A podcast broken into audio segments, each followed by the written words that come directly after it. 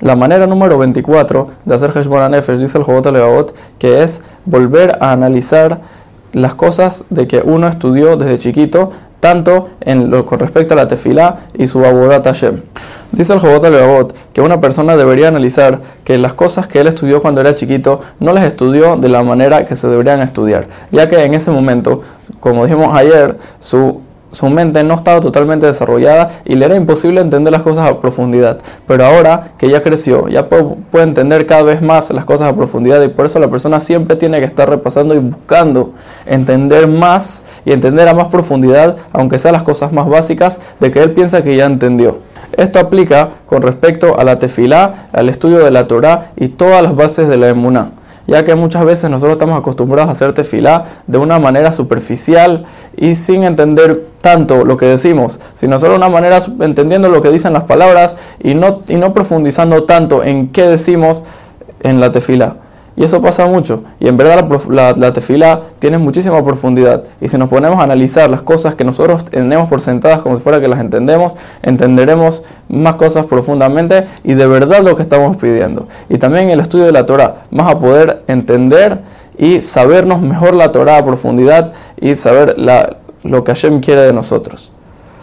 Por eso la persona debe sentarse y analizar de vuelta cada cosa y lo que entendió, repasarlo y guardarlo en su corazón y lo que no entiende, profundizar más y más hasta que lo, puede, lo pueda llegar a entender.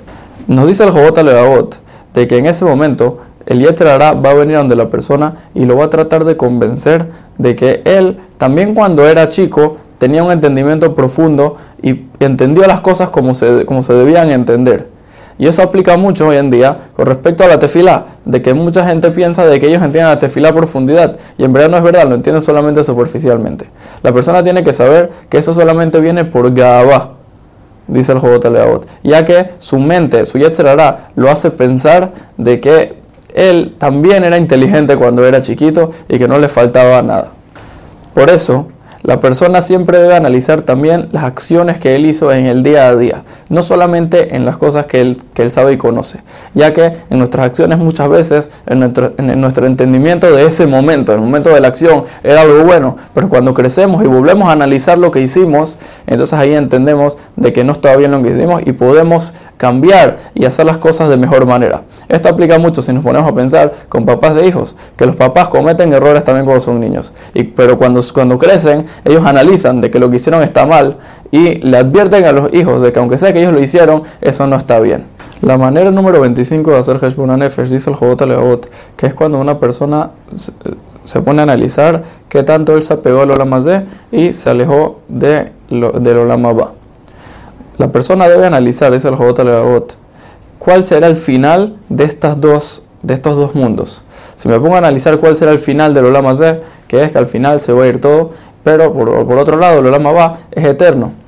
Y en ese momento debe pensar de que debe alejar el amor a este mundo para poder acercarse al mundo venidero, al amor al mundo venidero, ya que son dos cosas que se contradicen. Dice el Jobot Leot que esto se compara a dos a una persona que tiene dos esposas. En el momento de que se ocupa mucho de una, deja de ocuparse de la otra. Por eso él siempre debe buscar un balance y encontrar cómo satisfacer a las dos. Así lo mismo en, los temas de Olama y Olama Ba. La persona, si comienza a ocuparse del Olama Z por completo, entonces va a abandonar el Olama Ba. Y entre más se ocupa del Olama Ba, menos se va a poder ocupar del Olama Z. Pero la persona está compuesta de cuerpo y alma. Por eso tiene que tener un balance. Poder ocuparse lo más posible del Olama Ba, pero no puede olvidarse del Olama Z ya que en este mundo nosotros tenemos un cuerpo y el cuerpo hay que, hay que sustentarlo para poder seguir trabajando a Hashem.